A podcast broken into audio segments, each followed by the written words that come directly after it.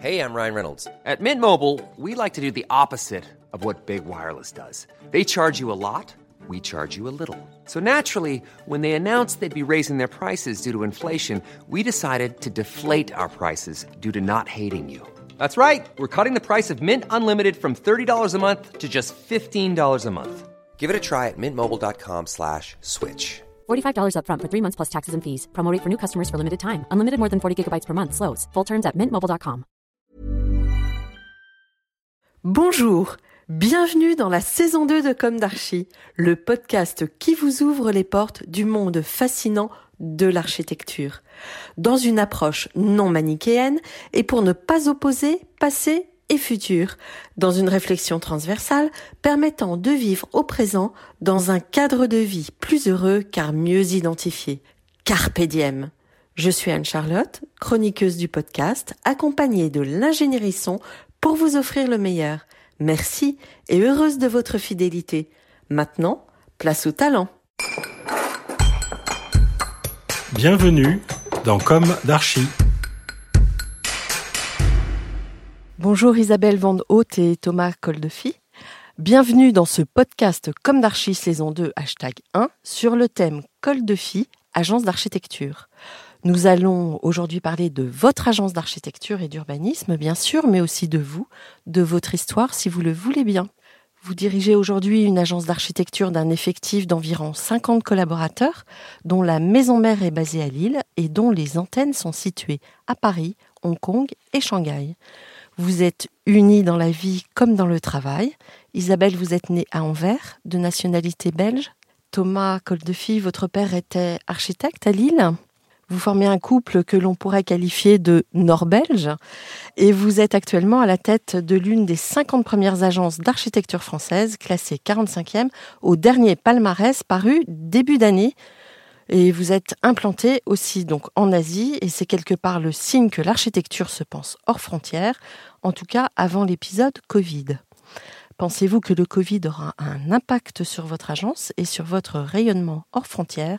Et plus largement, avez-vous participé à la réflexion menée par le pavillon de l'Arsenal? Bonjour. Bonjour. Bonjour. Oui, donc bah, pour répondre euh, à cette euh, invitation et cette première euh, question, donc effectivement, on sort d'une période qui est tout à fait inédite et qui est inédite encore plus pour des architectes urbanistes et euh, on s'est exprimé, effectivement. Moi, j'ai écrit un texte euh, pour le pavillon de l'Arsenal euh, qui était autour de, l'idée de comment inventer la nouvelle normalité pour, pour les villes. donc ça, ouvre beaucoup de, beaucoup de questions, puisque on était déjà depuis une dizaine d'années dans des réflexions, on le voyait à travers les concours auxquels on participait, sur une vraie responsabilité de l'architecte dans la ville, euh, en travaillant avec euh, tous les acteurs de la ville sur euh, l'empreinte carbone qui est évidente, le monde constructif, le, le partage de l'espace public qui était évidemment plébiscité pour toujours créer plus de d'interactions sociales et humaines. Et tout ça a été complètement bousculé très rapidement et même balayé et a, et a développé beaucoup d'anxiété. donc notre métier, il est très interpellé par ça. Euh, et euh, bah, on, a la possibilité, une forme de responsabilité de mettre en œuvre des nouvelles façons de, travailler, euh, responsabilité sur l'emploi des, ressources, sur la manière de partager l'espace. donc ça, remet beaucoup de choses à plat. et dans notre activité d'agence d'architecture, bah, c'est un laboratoire aussi permanent puisqu'on a une, grande équipe, tout, le monde a été confronté au même niveau euh, cette idée de travailler euh, à la maison, qui est assez antinomique avec le métier d'architecte, puisque euh, c'est un métier, c'est un travail collaboratif. nous, on dirige notre agence avec une multitude de, de, talents, de personnes de divers horizons, métiers, nationalités. Et notre rôle, c'est vraiment d'animer pour, pour créer quelque chose qui, qui apporte du positif sur, euh, sur, euh, sur le dispositif urbain euh, existant ou ancien. Et là, on a été un peu coupé, on a, nous a coupé un peu l'air sous le pied. et en même temps, on voit que tout le monde s'adapte. donc la capacité de s'adapter est très importante. Pour illustrer ça, vous auriez un exemple? Bah oui, par exemple, pendant le, le Covid, on a, on a continué à faire des concours. on a rendu université à Singapour. On a présenté un projet de Urba euh, dans la ville de Xi'an, en Chine, euh, pour lequel il fallait développer un stade. Et euh, notamment, bon, euh, trouver cette euh, émulation avec nos collaborateurs où on peut pas, euh, on peut pas faire un croquis, tout à coup le, le, le modifier interactivement avec les collaborateurs et les enrichir d'idées nouvelles. Et puis ensuite, ne serait-ce que l'aboutissement de ce que ce qu'on a dans la tête, le présenter. Il y, a une- y a une dimension quand même très empathique dans l'architecture qu'on qu'on doit avoir face aux acteurs qui vont choisir le projet. Et, euh, ça, ben, on l'a fait à distance, on l'a fait en visioconférence, c'était beaucoup plus beaucoup plus froid. Euh, donc ça, c'est assez antinomique avec euh, la façon dont on voit les choses. Après, le côté positif, c'était que nos collaborateurs aussi trouvaient qu'on était un peu plus disponible. Euh, Oui, c'est ça. Pour nous, euh, le confinement était vraiment double parce que d'un côté, on a vraiment découvert que on pouvait quand même beaucoup communiquer avec tous les collaborateurs par visio. Et il y en a même qui nous ont dit qu'ils trouvent qu'ils ont été plus en contact avec nous euh, à travers les visios qu'on faisait peut-être moins avant et qu'on voyageait plus sur Paris, moins à l'étranger. Mais, mais voilà, on a eu quand même un retour qu'ils trouvaient qu'on était très très présent à travers les, les visios. Et de l'autre côté, on a vraiment le côté qui nous a vraiment manqué, c'est ces échanges en personne avec notre équipe. Euh, c'est d'ailleurs ça qu'on adore aussi dans ces échanges, la confrontation des différentes cultures, et nationalités, langues et, et visions de la vie et de tout. Cette confrontation, et on adore ça. Et c'est pour ça qu'on travaille à l'étranger. Mais, euh, mais donc voilà, c'était à la fois positif et, et pas toujours facile. Ouais. La réalité, c'est que nous, on sait, on sait, on sait quasiment rien faire seul. Donc, on a, on a besoin de cet euh, entourage pour, euh, pour créer, chercher, euh, confronter. Et, euh, et, et ça, et ça c'était beaucoup plus, beaucoup plus difficile. Dans vos effectifs, c'est composé de, de- essentiellement d'architectes. Oui, essentiellement. Et évidemment, on est entouré d'une équipe de support. Oui. Mais c'est essentiellement des architectes. Architectes, euh, on a des graphistes, euh, on a des quelques dessinateurs. ouais, dessinateurs, et puis euh, urbanistes. Et, euh, et puis surtout, euh, on a une quinzaine de nationalités dans nos équipes. Mm. Euh, donc chacun arrive avec son bagage, son expérience totalement différente. Et donc il le met euh, sur la table quelque part pour euh, le partager avec euh, notre agence. Et nous, on est comme un, comme un grand bateau qui, euh, qui essaye de capter, euh, capter les influences aussi de, de Mhm. nos équipes. C'est c'est un vrai travail collaboratif euh, qui provoque de l'émulation et en fait on, on cherche cet euh, échange culturel. Donc euh, quelque part parfois on aime bien, enfin on cultive cette idée que il faut un mélange de culture à l'agence euh, pour pas avoir une vision trop Dogmatique. dogmatique. Ouais. Alors on va sans doute revenir après à ce rayonnement international et, et les réflexions que ça pose euh, maintenant, après le- l'expérience Covid. Euh, mais on va revenir à votre naissance, hein, entre guillemets. Donc comment l'histoire, la vôtre, a-t-elle commencé au tout début? Et pourquoi avez-vous eu le désir de devenir architecte? Et même si vous étiez de part et d'autre tombé au préalable dans la potion magique, je précise pour nos auditeurs que votre sœur aînée était architecte, Isabelle, et qu'il en était de même pour votre père, Thomas. Et Alors, lequel commence?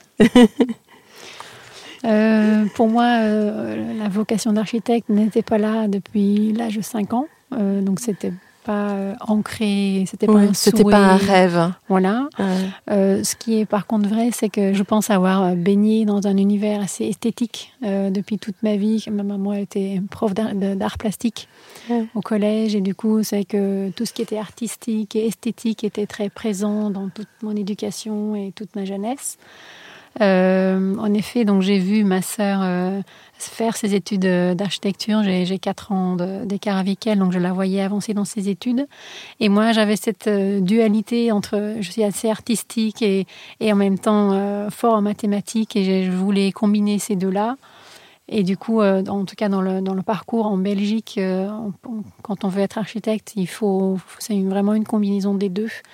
Euh, J'ai pu comprendre en France le la partie mathématique est peut-être moins important, mais en Belgique, ça l'est tr- très important dans la formation. Mm. Et du coup, voilà, ce, ce- ce tout a fait que je suis arrivée dans, dans ce parcours-là. Au bout d'un moment, ça vous a interpellé. Le, le- Mais Ben, en fait, l'architecture vous a interpellé en voyant votre sœur. et- Oui, c'est ça. C'est Ouais. c'est que oui, j'ai un faible et une grande sensibilité pour tout ce qui est beau. Mhm. Et, et peut-être le rêve de créer son entourage euh, soi-même et que qu'il soit beau, Ouais. euh, ça doit certainement en faire partie. Et votre école? Donc j'ai fait euh, l'Institut supérieur d'architecture, donc Saint-Luc à Mhm. Gand, euh, qui est d'ailleurs donc une école qui est très, qui dans sa formation combine l'architecture beaucoup avec l'art parce qu'ils ont Mhm. toute une, une partie art graphique aussi. Euh, donc voilà, c'était vraiment cette dualité que, que moi j'aimais beaucoup. Et vous, Thomas? Alors moi, j'ai aussi donc j'ai un papa architecte euh, qui a fait sa carrière dans le nord de la France et qui avait euh, comme presque volonté et souhait pour ses enfants de leur euh, faire faire autre chose que l'architecture. Et puis finalement, il s'est un peu planté parce que donc on est deux, c'est moi et ma sœur sommes sommes architectes. Euh, et euh, c'est, on va dire que évidemment inconsciemment, euh, on, se levait le matin et on entendait parler que de ce métier euh, c'était très présent. euh, c'était ma maman travaillait avec lui aussi, donc euh, ce métier était il faisait vraiment partie de notre vie, mais pour autant, euh, comme nos parents nous ont pas forcément montré l'aspect, euh, on va dire, près positif de, de cette profession qui est, qui est, il faut, faut le reconnaître, qui est, qui est assez complexe et, et difficile. Euh, ils souhaitaient quelque part euh, voilà, qu'on aille vers d'autres horizons. Euh, mais moi j'ai un peu la même chose qu'Isabelle, c'est finalement ma sœur qui a commencé à, à mordre aux études d'architecture, à l'école spéciale d'architecture à Paris. Et moi j'avais commencé par faire une année de droit qui me plaisait absolument pas. Mais c'est bien parce que ce, quand, quand on est architecte, le droit, c'est quelque chose d'important Oui, aussi. ça l'est, ça Ouais. À l'époque, euh, à l'époque, je me rendais pas Ouais. compte. Aujourd'hui, on s'en rend un peu plus compte. Ouais. Mais effectivement, et, et- mais c'était pas vraiment ma vocation. Et finalement, en voyant ma sœur aussi faire ses études d'archi, euh, j'ai trouvé ça euh, très intéressant, euh, très en lien avec avec la ville, très en lien avec le la manipulation euh, artistique, euh, avec euh, la diversité des, aussi des disciplines qu'on apprend à l'école. Et puis, euh, du coup, je me suis lancé aussi. Et, euh, École spéciale aussi. école spéciale d'architecture, Ah Oui. Ouais. Ouais. Donc c'est une génération formée complètement. à l'école spéciale. Ouais. Et votre sœur, elle est. Et ma sœur, après l'ESA, elle voulait euh, prendre un- une pratique un peu plus spécifique dans l'architecture intérieure. Et donc, elle est allée à Parsons Schools à New York pour faire une formation dédiée. Et aujourd'hui, elle, euh, bah, elle travaille, elle exerce euh, dans l'agence RDAI, euh, Ah oui Rana Dumas. D'accord. Ouais. Ce qui était quand même une petite anecdote rigolote, c'est que Ouais. tu as annoncé à ton papa pour, que, de- que tu allais commencer les études d'architecture en l'écrivant une lettre pour lui dire. Ouais, c'était un peu une, euh, c'était un peu Une euh, déclaration. une déclaration, une Mhm. vraie déclaration, euh, parce que je savais que je le faisais quelque part, euh, pas contre lui, mais que ça l'inquiétait. Il était plutôt Ouais. inquiet pour euh, pour le, cette profession qui est très compétitive, qui est euh, qui est compliquée, où il n'y a pas de récurrence. Donc, en termes de stabilité, c'est sûr que pour ces enfants, on peut souhaiter parfois autre chose. Mais j'ai dû lui écrire que c'était quand même mon rêve. Donc, je me suis, je me suis, je me suis lâché. Ah, c'est formidable. Et d'ailleurs, on voit chez nos enfants aussi qui nous disent parfois euh, c'est bon, arrêtez de parler du bureau tout le temps, vous parlez que du travail au- à table, arrêtez. Ils sont grands ou petits ou... Ils ont 9 et 11 Elles Ah ont ouais 9 et 11 ans. Deux filles. Ouais. Donc je reprends en 2006, vous n'êtes pas identifié dans le paysage architectural, même si vous êtes passé par New York. Si vous avez déjà œuvré pour de belles agences, Dominique Perrault, SCO, Richard Meyer, et juste après avoir intégré l'agence de votre beau-père et père Bertrand Coldefi, hop, en 2006, vous gagnez un concours prestigieux puisque vous êtes lauréat ensemble devant 162 équipes pour l'Institut de design de Hong Kong. Vous arrivez là où personne ne vous attend. Qu'est-ce qui, selon vous, vous a fait gagner? Ben, c'est toujours difficile de, de, de- de le dire, en tout cas euh, nous-mêmes, euh, puisque en tout cas on peut raconter un peu notre histoire. À ce moment-là, euh, c'est vrai qu'on on avait encore une fois cette volonté de nous euh, se former euh, le plus possible avant de se lancer dans une carrière. On n'avait pas, forc- pas forcément décidé qu'on travaillerait à Lille et qu'on travaillerait avec mon papa, mais mais à ce moment-là, euh, on revenait d'expériences de- de- dans des agences que vous avez citées, et notre aventure new-yorkaise euh, nous avait quand même un peu gonflé de, on va dire, d'ambition et de rêve dans ce métier. Et puis, euh, on est, on avait, je pense, le bon âge à ce moment-là pour rêver. Et notre notre rêve à tous les deux, c'était de se c'était tenter quelque chose d'un peu, un peu un pari, un peu fou pour se, se, tester, parce que finalement, on avait fait les études d'archi, travaillé dans des agences, mais savoir ce qu'on est capable vraiment. Donc on s'est fait un, presque un défi personnel à tous les deux pour, euh, pour savoir si on était capable de passer un examen euh, en, nom propre. Et donc. Euh, et c'est aussi parce qu'on arrivait quand même dans ce paysage de Lillois où on connaissait personne. où il n'y avait pas forcément des programmes de 35 000 mètres carrés. Et pourtant, c'était sur ce genre de programme qu'on avait travaillé beaucoup à Paris et à New York. Et c'était ce qu'on savait faire, en gros donc, ça ne nous a pas euh, choqué de se dire, euh, bah, on va regarder ce qui existe. Euh, c'était un peu le début des concours anonymes, même s'il y, y, en a eu avant. Mais, oui, quand on est jeune, on se confronte à ça. Bah, C'est-à-dire quand on, s'inscrit à un concours comme ça, on, on mm. enfin, on s'inscrit pas en se disant qu'on va forcément aller au bout. Mm. Mais par contre, nous, quand on fait quelque chose, on le fait comme avec passion. Et, et donc, ce qui a fait qu'on a gagné, c'était que bah, on, était, on avait une naïveté incroyable. donc, on a fait un projet comme si on était à l'école et pas comme si on était vraiment dans la vie pro. Euh, c'est-à-dire qu'on avait assez, on avait, on avait retiré un peu toutes nos peurs et on se disait mais qu'est-ce qu'il faut faire, qu'est-ce qu'on va faire à cet endroit, qu'est-ce qui nous passionne, qu'est-ce qui, nos, idées fondamentales, elles ont été un peu sans filtre et puis elles étaient aussi toutes fraîches parce qu'on n'avait pas eu l'expérience de le faire vraiment pour nous-mêmes à part à l'école d'archi. Et donc, euh, bah, on s'est inscrit, euh, on a développé une esquisse avec des intentions assez radicales, euh, qui étaient aussi issues, il y a des influences dans ce projet qui sont issues de nos parcours, on en parlera peut-être un moment, mais moi je venais de, de travailler pour Tadao Ando quand je travaillais à l'agence Co à Paris, et ça m'avait pas mal marqué, cette manière de concevoir l'architecture euh, de manière très très précise et puissante, et en même temps avoir une, une vraie poésie, un rapport au paysage, à la symbolique. À la symbolique. Et en fait, ce projet, euh, qui pour nous aujourd'hui est encore euh, assez fondateur dans notre façon de voir l'architecture, eh ben, il, a, exprimé tout ça et il a, visé assez juste par rapport à l'attente euh, de ce contexte hongkongais et de ce client qui voulait un bâtiment iconique et dans un quartier qui lui-même avait beaucoup de, de environnement assez particulier, mais en même temps très intéressant. Euh, une contrainte de hauteur, des tours de logement hyper denses et euh, un fond de, paysage, des collines et euh, la mer. alors Isabelle, vous le décririez comment ce projet? Ah, Pour nous, ce projet, c'est un, une plateforme en lévitation qui est tenue par quelques points, quelques points fondateurs qui sont les classes de, l'université qui, qui forment la base de l'Institut. Et c'est euh, ce qui est très important pour nous dans ce projet, c'est le fait qu'on a ouvert le, projet au public. Donc on a, décidé d'écrire un socle qui était ouvert euh, à chaque passant, euh, qui pouvait entrer dans l'université et venir voir ce qu'il faisait. Donc on a, on a organisé toutes les fonctions ouvertes au public, un peu des fonctions communes, je veux dire, au rez-de-chaussée, donc auditorium, mais aussi un bookstore, une espace d'exposition, tout ce qui, euh, qui était un peu commun à tous les différents départements de design dans ce bâtiment. Euh, et après, on, a fait plus euh, chaque cluster de design plus en, séparé dans, dans, le bâtiment. Et donc, dans cette grande plateforme en lévitation, il y a la bibliothèque qui est l'espace commun pour tous les étudiants. Euh, donc ça, c'est un peu les bases, je pense. C'était un projet qui... On a essayé de mettre de côté l'aspect, euh, même si le, projet, par évidence, l'architecture est formelle, on a essayé de mettre de côté euh, une, certaine idée de, style architectural pour le dédier vraiment, comme Isabelle disait, à le fait que ce soit une plateforme créative.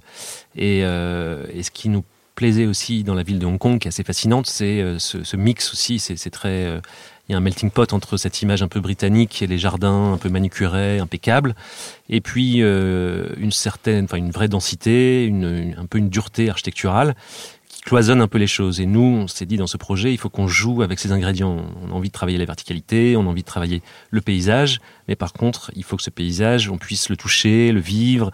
Et donc, on a, on a, on a mis en avant cette idée que, que le paysage, l'espace public, euh, était complètement imbriqué à, l'architecture.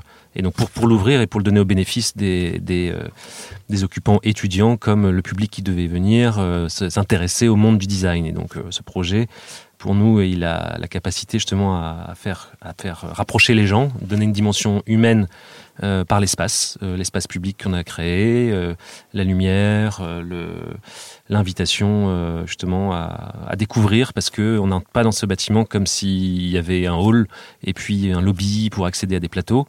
On, on, en fait, on, on, continue son parcours piéton dans la ville et on, et on peut le traverser sans avoir l'impression d'être entré et d'être sorti. Mmh on voulait créer une université où les gens peuvent vraiment euh, explorer leur créativité. On ne voulait pas faire un bâtiment très à la mode, euh, qui les pousse dans une certaine direction. On voulait faire quelque chose assez neutre. une plateforme. Oui, c'est un, ce de un canvas blanc pour que les gens euh, puissent laisser libre cours à leur créativité. Mm. Si je peux rajouter quelque chose, on a utilisé, on, a utilisé euh, quelque chose que qu'on aime bien faire euh, et qu'on utilise maintenant encore aujourd'hui, c'est euh, c'est travailler la, la métaphore dans l'architecture. Et donc on voulait à ce que le, le bâtiment, on soit pas obligé de le raconter avec des mots d'architecte, mais avec des mots plutôt universels. c'est pour ça qu'on a appelé ce projet la feuille blanche. Il devait un peu inspirer le monde créatif. Et les tours qu'on voit qui, portent cette plateforme en lévitation, qui ont un aspect assez technique, euh, pour nous, elles étaient aussi euh, un ancrage au sol et les, elles représentaient le, le monde de, de l'expérience et l'éducation, comme, comme les pieds qui portent, euh, qui portent une personne quelque part. Et, le, le monde, et notre métaphore, c'était ça. Il faut que finalement le monde des idées, ça se crée depuis l'enfance, ça se crée, ça s'acquiert par l'expérience. C'est l'éducation, là où on a mis les salles de classe, et ça va porter l'imaginaire et les idées pour s'envoler plus tard. La verticalité. la verticalité. Et mmh. ensuite, justement, voilà, on voulait que cet élément aérien symbolise un petit peu, bah voilà, si je me rapproche du ciel, je peux, euh, je peux, je peux, je peux laisser libre cours. Euh, on est proche du cerveau et puis on laisse le libre cours. Voilà, l'inspiration, mmh. tout l'imaginaire que, que le créatif doit avoir. Vous êtes rencontrés comment, si c'est pas indiscret? Non, pas du tout. on s'est rencontrés en travaillant tous les deux à l'agence Co. Ah Donc on travaillait chacun dans différentes équipes. Moi j'étais dans l'équipe des concours et Thomas était euh, dans l'équipe qui développait le projet de Tadawando sur l'île Séguin. Donc mm. on ne travaillait pas du tout ensemble, mais on s'est connus comme ça. Mm. Simple rencontre de... au travail. Et à votre avis, est-ce que votre couple qui a nourri cette euh, ascension d'agence, euh, que je qualifierais de fulgurante, euh, a joué un rôle important?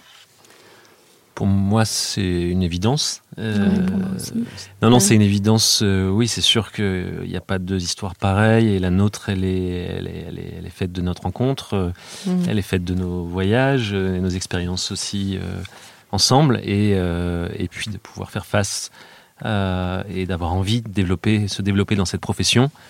Euh, en équipe. Euh, et donc ça commence, l'équipe, elle commence par nous deux. Et puis après, elle s'étoffe avec tout, tout, le reste de l'équipe. Mais dans quelque part, on a toujours envie d'impressionner quelqu'un. Et finalement, ça nous permet de, de chaque jour de, de, de, confronter nos idées, euh, les partager, se, se, aussi se remonter le moral parce que c'est se, se, se, réinventer. Mmh. Euh, et donc on est, on est un peu un miroir l'un pour l'autre. Donc c'est forcément c'est pour nous c'est une force. Pour d'autres, ouais. je, je c'est pas toujours le ouais. cas. Mais c'est vrai que nous, on puise beaucoup de force dans le fait qu'on peut se consulter, mm. euh, non seulement sur des directions de design en architecture, mais sur, sur la gestion des ressources humaines, sur plein, plein de choses, des stratégies euh, de l'agence, sur beaucoup, beaucoup de domaines. C'est chouette d'avoir un, un retour sur ces mm. pensées. Un alter ego. Ouais. Donc depuis 2006, année où vous avez surpris tout le monde en gagnant ce fameux concours, de l'Institut de design à Hong Kong, vous travaillez sur de nombreux autres projets à l'étranger et en France. Parmi les projets actuellement développés à l'étranger, citons le Centre culturel et artistique de Bao Hand de Shenzhen, en chantier, vous me reprenez si je prononce mal, la ville nouvelle de Yenenga au Burkina Faso, le National Pulse Memorial, un muséum à Orlando aux États-Unis. Évidemment, vous êtes très identifié à Lille et dans sa région, où vous avez des projets actuellement en cours, comme la serre géante Tropicalia sur la côte d'Opale, l'Institut des transports durables et l'Institut international de management sur le campus de l'Université de Valenciennes et du Haut-Cambrésis. L'immeuble Partenor à Lille, qui accueillera le siège de Partenor Habitat, des bureaux et des logements. Dans la région parisienne, l'agence développe les bureaux innovants Wonder Building de Bagnolet, le quartier environnemental MKNO à Bobigny, qui fait partie de C40 ou 40 Reinventing Cities, la Fondation de Chine sur le campus de la Cité internationale universitaire de Paris. Ça fait beaucoup de projets. Ce que l'on remarque d'emblée, c'est la diversité de votre champ d'investigation, autant programmatique que territorial, qu'en termes d'échelle. Et ce que je veux dire par là est que vous construisez autant des bureaux qu'un centre culturel, que des logements, qu'un mémorial. Vous construisez en région, à Paris, autant qu'aux quatre coins du monde. Vous portez votre attention tant à l'échelle de la ville et sa biodiversité qu'à l'échelle de l'espace intérieur. Habiter, trois points de suspension. Comment arrive-t-on à faire face à cette diversité? Un secret? Une méthode? Ou tout? Je pense que la clé, c'est qu'on est intéressé dans plein de choses, qu'on mm. trouve ça enrichissant de se, de se plonger à chaque fois dans ce nouveau programme. je trouve ça hyper intéressant. J'adore ça en fait. Euh, je trouve ça chouette de pouvoir découvrir un nouveau sujet à chaque fois et pas devoir dire ah encore un bureau de un mm. bâtiment de bureau. Ou, tout ça chouette de découvrir des nouveaux programmes, nouveaux, nouveaux exigences, nouveaux usagers. Ça fait découvrir un nouveau monde à chaque fois, on dirait. Donc euh, pour moi, ça c'est le plus important. C'est une sorte de passion, je pense. J'ai besoin de nourrir mon esprit de plein de différentes choses et pas qu'un sujet tout le temps le même.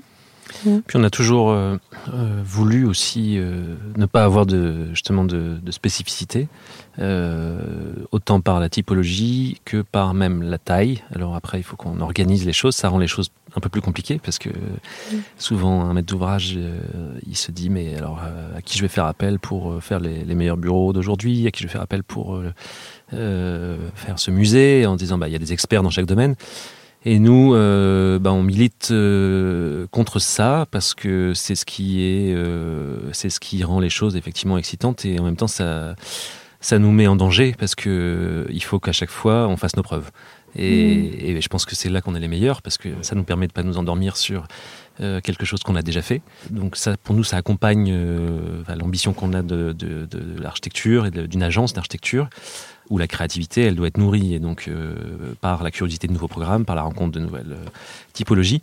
Et donc cette, c'est comme en cuisine quand on, on a besoin de de travailler sur plusieurs recettes et ça en nourrit, l'un nourrit l'autre, on teste quelque chose et on le réinvente ailleurs. Et donc finalement, il y a toujours, euh, c'est pas cloisonné pour nous, euh, il, y a, toujours des répercussions positives euh, pour un projet qui peut être à tel endroit, ça va influencer quelque chose, mais évidemment ça peut pas être pareil. Et, et, voilà, c'est vraiment une histoire d'inspiration de, et de, de se, se, remettre toujours en danger, comme si on passait un examen à chaque fois. Euh, j'ai vraiment l'impression que, que c'est là où on est fort. À chaque fois qu'on a gagné, c'est parce qu'on est nouveau dans, ce sujet. Ça nous est arrivé plusieurs fois d'être outsider dans un concours et qu'être celui-là qui gagne parce qu'on a une vision un peu inattendue ou différente. Et, et je trouve même que ça se ressent donc au début d'un projet, mais tout au long du processus et même jusqu'au chantier. Je trouve que aujourd'hui, les promoteurs ont tendance à à donner l'exécution du chantier à un maître d'ouvrage d'exécution, mhm. euh, maître d'œuvre d'exécution, et parce qu'il a plus d'habitude, et voilà. Et je trouve qu'ils oublient que ça amène une richesse. C'est à la fois, euh, c'est à la fois pour nous euh, important pour pour pérenniser l'agence justement parce que cette diversité. Et... finalement, aujourd'hui, on parle beaucoup d'agilité, de, d'une nécessaire agilité, mais finalement, vous vous êtes imposé cet exercice et du coup, ça vous rend très compétitif parce que vous avez l'habitude, vous êtes acrobate. Enfin, je pense qu'on se l'impose à nous-mêmes, mais, euh, mais c'est aussi ce que recherchent nos collaborateurs. Donc, euh, mm. comme je disais, c'est, comme c'est un travail d'équipe, nous, on doit aussi être là pour euh, donner de l'appétit à nos équipes. Et, et, pour ça, il faut, il faut des, il faut, on a envie de nouveau, on a envie d'aller chercher des choses et chercher du challenge.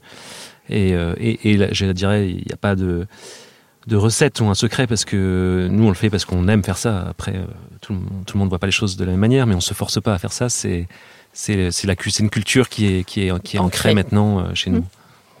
Alors revenons à votre projet, le National Pulse Memorial and Museum à Orlando aux États-Unis. Vous êtes mandataire sur ce projet, qui est un projet de ville d'ailleurs, et vous êtes associé à une autre agence française dont on parlait tout à l'heure, RDAI, connue pour avoir beaucoup travaillé pour la marque Hermès avec René Dumas. À nouveau sur ce projet, qu'est-ce qui vous a fait gagner selon vous Et pouvez-vous nous le décrire? Oui, alors ce, projet, c'est on a retrouvé un petit peu le, un petit peu des, des sensations quelque part du, du projet qu'on avait remporté aussi à Hong Kong, parce que le concours était un très très grand challenge, euh, donc très euh, ouvert, mais quand même sur euh, candidature. C'était pas c'était pas sur anonymat. Donc nous, on a de la même manière, on a, repéré cet appel d'offres. Il nous a séduit parce que il avait pour un architecte beaucoup de capacité à, trouver de l'inspiration. C'est un sujet hyper sensible. Ville d'Orlando, aussi les États-Unis, c'est bon, un pays qu'on connaît bien. c'est une culture avec laquelle on a déjà travaillé. Puis on a pas mal d'appétit sur les projets aussi qui ont une dimension euh, culturelle. Donc là, il y, a un, mémorial, mais aussi un musée. Donc en tout cas, le, projet euh, correspondait à nos attentes. Euh, Ensuite, pour, le, pour être sélectionné, il y a eu trois étapes. La première étape, c'était une lettre, enfin une lettre ouverte, un des, écrits pour donner déjà envie au client, sachant que le client c'était une fondation qui a été créée suite euh, aux attentats, enfin immédiatement. Et donc il fallait s'impliquer euh, vraiment personnellement et euh, vraiment euh, raconter euh, pourquoi on avait envie de travailler sur ce projet. Donc ça on l'a fait. Et apparemment on a, on a, il y a eu à peu près 70 euh, propositions. Et dans notre proposition, euh, ce qui a retenu euh, l'attention, c'était euh, beaucoup de choses. C'était à la fois les mots qu'on a employés, mais qui étaient ceux que, auxquels on croyait. Il y avait aussi la présentation graphique du projet. On a, travaillé avec un graphiste en interne à l'agence pour pour trouver la couleur, le- le- la typologie, le choix d'illustration sur les mots qui était vraiment en accord avec des valeurs, parce que ce projet très sensible, souvent parlé assez peu de, choses très directes. Euh, C'était beaucoup de tolérance, d'espérance, de renouveau, de, euh, résilience, euh, beaucoup de mots-clés sur lesquels on s'est appuyé. Et donc ça, déjà, l'organisateur du concours, qui était une agence qui recrutait des architectes, a dit, bah voilà, on a reçu euh, 70 propositions, vous faites partie des, surprises. Mais le jury vous a choisi parce qu'il y avait vous aviez touché leur cœur. Donc deuxième étape euh, aussi pour faire ce concours, euh, nous on, se dit aussi il faut qu'on s'entoure de personnes avec qui on aime travailler, des personnes qui sont talentueuses, euh, pas que dans notre équipe, mais donc RDAI c'est une agence avec qui on s'entend bien depuis plus d'une dizaine d'années. On est assez complémentaires et, et de temps en temps on, on ose aller sur des territoires inconnus et, et on pensait pensait qu'à deux on serait plus fort que, que seul. Et au-delà de ça, on a, on s'est dit, il y a une, y a une, une vraie dimension artistique euh, pour poser aussi un langage visuel. euh, on a peut-être besoin aussi de l'œil d'un artiste. Donc Xavier Veillant a rejoint l'équipe.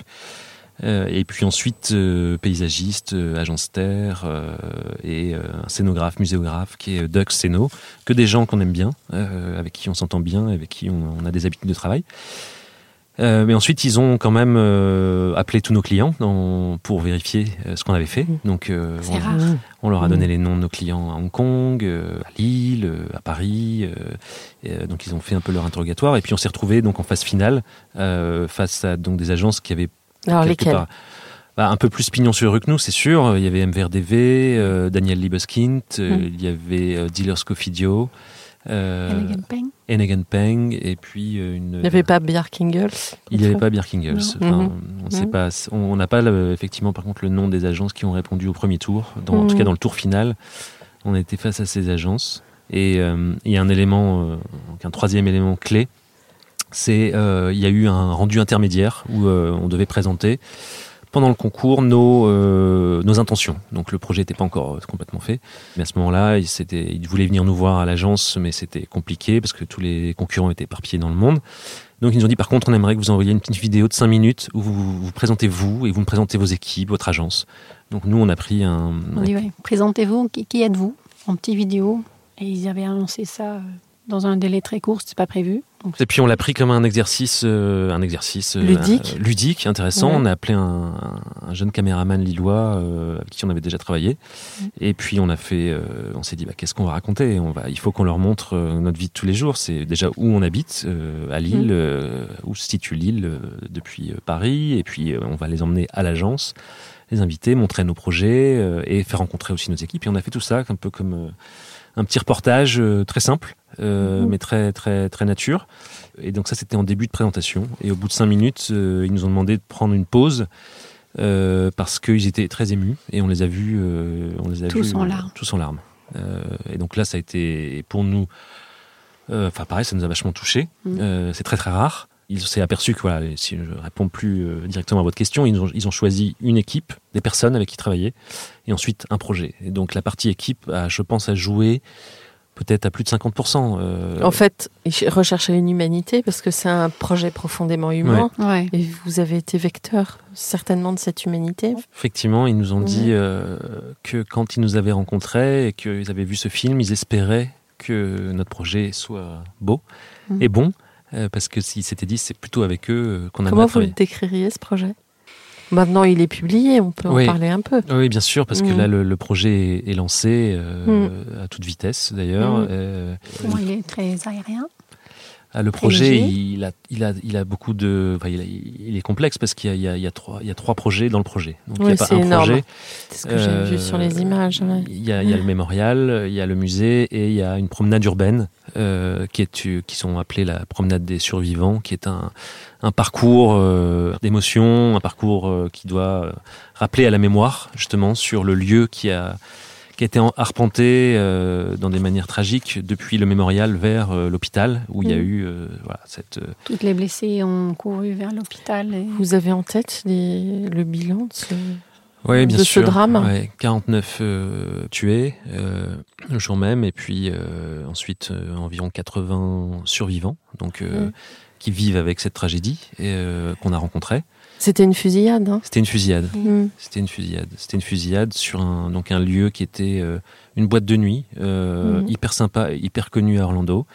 Euh, qui avait qui était une boîte de nuit ouverte donc mm. communauté LGBT qui était dirigée par Barbara qui est qui est une femme assez fantastique où apparemment il y avait une énorme enfin une énorme joie de vivre et donc les gens faisaient la fête peu importe à l'origine les gens les gens se sentaient hyper bien et un peu comme à San Francisco ouais, donc c'est ça qui a été c'est ça qui a été ciblé et donc ça a été un peu voilà, incroyable parce que dès le lendemain, euh, cette femme, Barbara Poma, qui est à l'initiative de notre projet, eh ben, elle, elle s'est activée dès le lendemain euh, pour euh, à la fois retracer la mémoire, essayer de créer une bibliothèque de, de, de tout ce qui s'est passé et surtout démarrer dès le lendemain à honorer chaque victime et donner un sens à cette soirée tragique pour leur famille.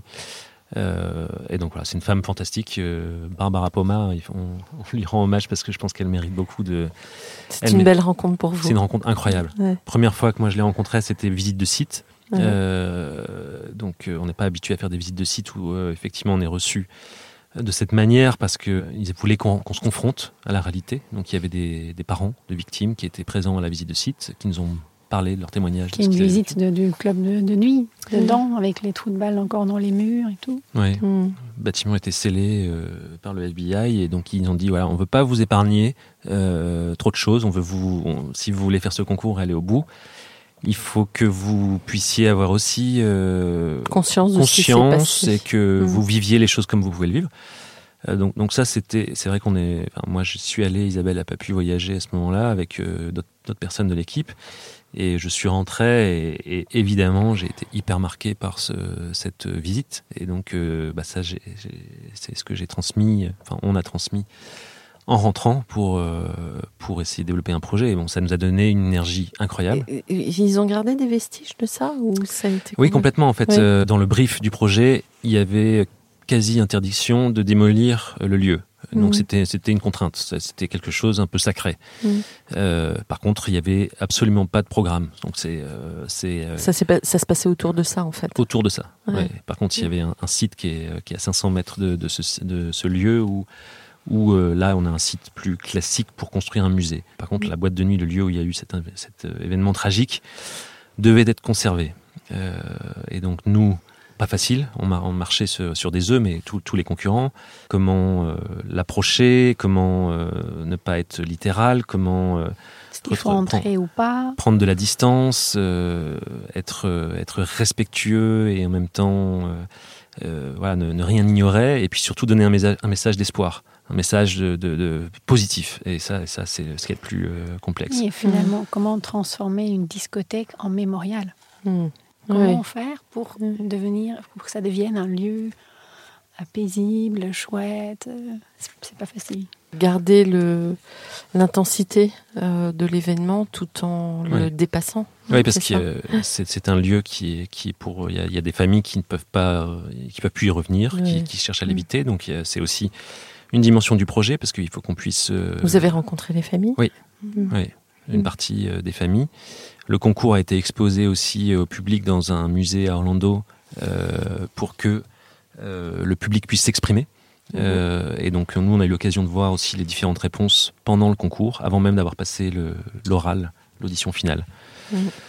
Euh, donc c'était très particulier et voilà nous notre notre projet euh, ben, on, on a utilisé des ingrédients qui nous permettaient de prendre justement une distance. On a utilisé une palette de, de- pour, pour travailler. C'est qui était celle de l'eau l'eau qui était pour nous euh, on leur a expliqué que c'était pour nous la source de la vie quelque part et euh, que sur ce site au lieu de d'aller le, le triturer ou faire quelque chose de, de- de complexe on allait créer un bassin, euh, puisque finalement, là où il y a eu cette, cette onde de choc euh, qui a frappé cette, cette petite boîte de nuit euh, assez, euh, assez normale, euh, ben on voulait euh, Neutraliser. neutraliser, sanctuariser par, euh, par les éléments naturels. Et donc, euh, finalement, on a créé un bassin autour de ce petit bâtiment.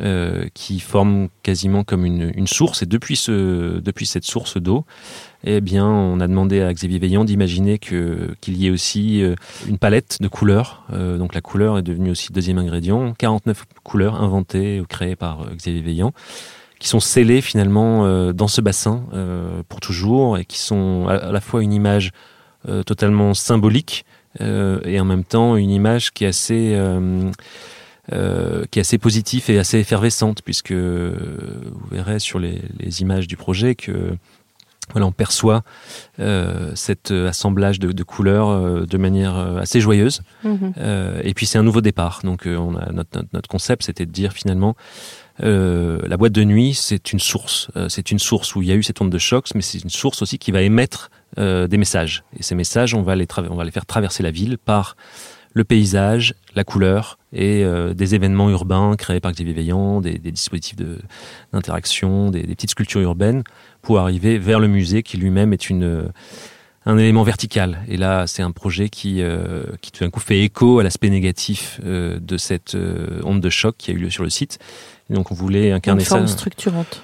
Une forme ça. structurante, une forme qui se, qui se relève quelque part et qui s'ouvre euh, en hauteur euh, pour aller chercher la lumière et, euh, et évoquer euh, toutes sortes de, de, de, de choses, à la fois euh, de recueillement, mais en même temps euh, de, de rassemblement. Euh, et donc, euh, c'est le musée, il, est, il a une forme un peu organique. Ouais, on- il y a quelque part, une- on avait une image, de, une image de fleurs qui était un peu une inspiration aussi, qui est en lien avec la vie, la nature. Ouais. Et donc c'est devenu un bâtiment très visible depuis l'autoroute, très visible parce que c'est assez haut, et dans le quartier.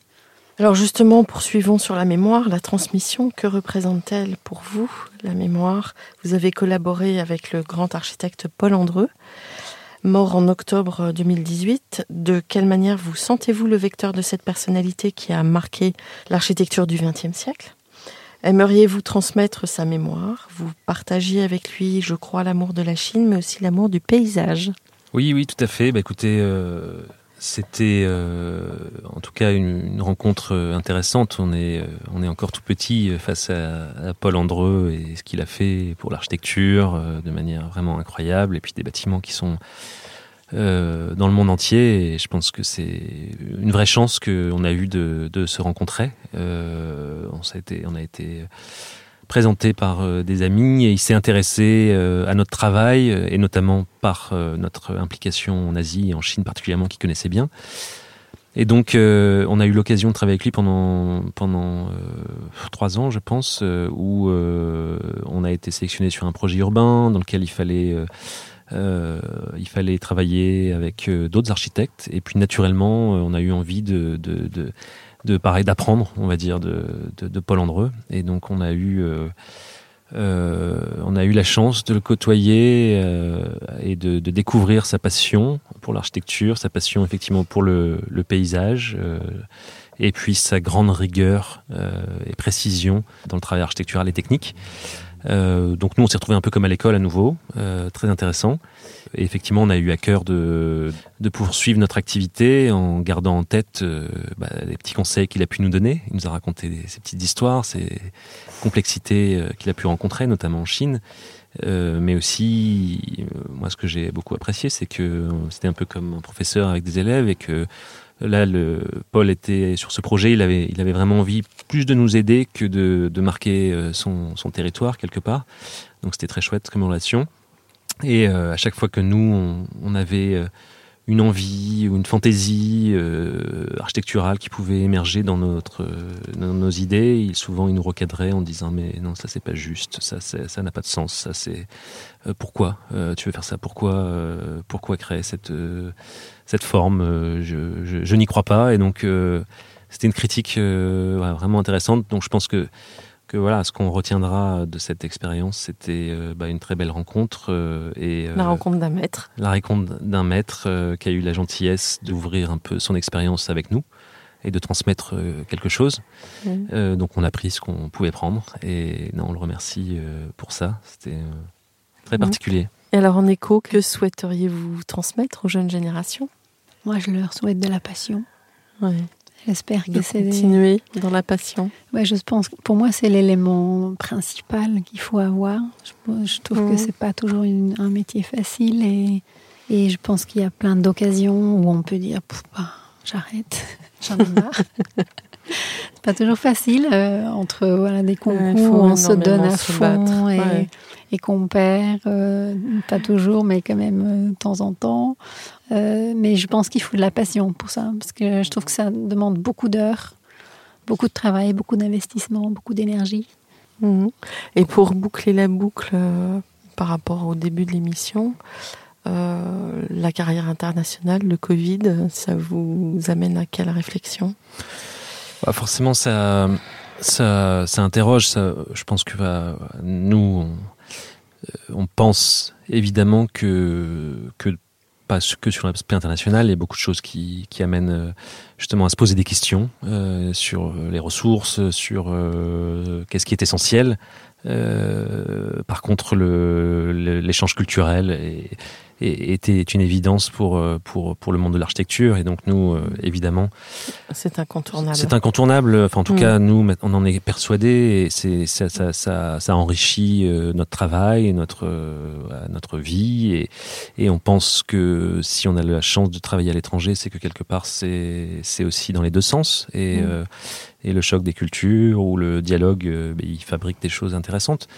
Euh, donc, par contre, euh, on est en pleine réflexion, évidemment, d'adaptation, euh, nouvelles technologies, euh, faire le faire le, bon choix de, de, monter dans un avion pour aller à l'essentiel et se poser la question est-ce que j'ai besoin de me déplacer Donc, ça c'est valable en France comme à l'étranger.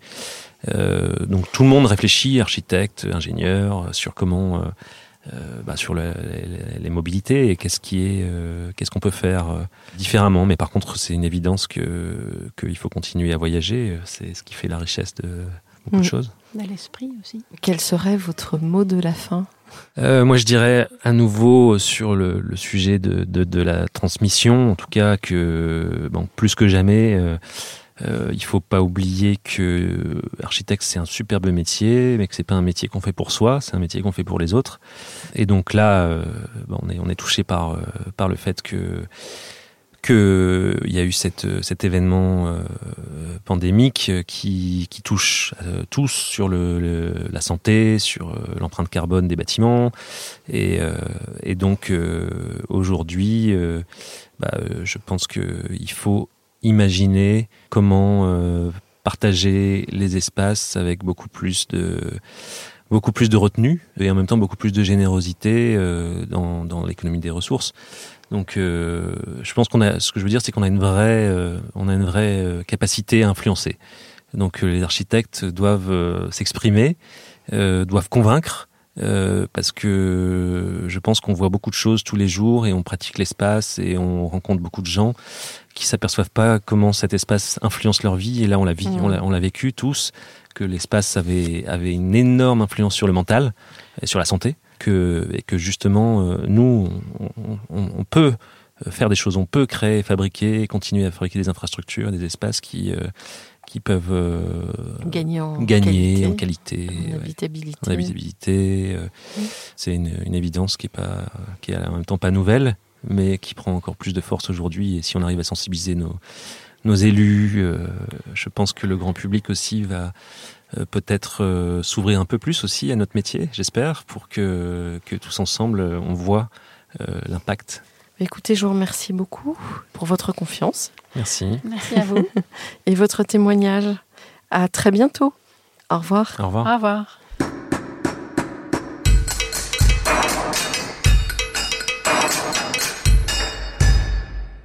Chers auditeurs, merci pour votre écoute. N'oubliez pas de retrouver nos sujets en avant-première sur Instagram à l'adresse comme Podcast. Si vous aimez ce podcast, favorisez sa diffusion en lui donnant 5 étoiles sur Apple Podcast, plus un petit commentaire ou sur votre plateforme de podcast favorite. Et surtout, abonnez-vous pour écouter tous nos épisodes gratuitement. À bientôt. Et d'ici là, prenez soin de vous. Mom deserves the best, and there's no better place to shop for Mother's Day than Whole Foods Market. They're your destination for unbeatable savings, from premium gifts to show-stopping flowers and irresistible desserts. Start by saving 33% with Prime on all body care and candles. Then get a 15-stem bunch of tulips for just $9.99 each with Prime. Round out Mom's menu with festive rosé, irresistible berry chantilly cake, and more special treats. Come celebrate Mother's Day at Whole Foods Market.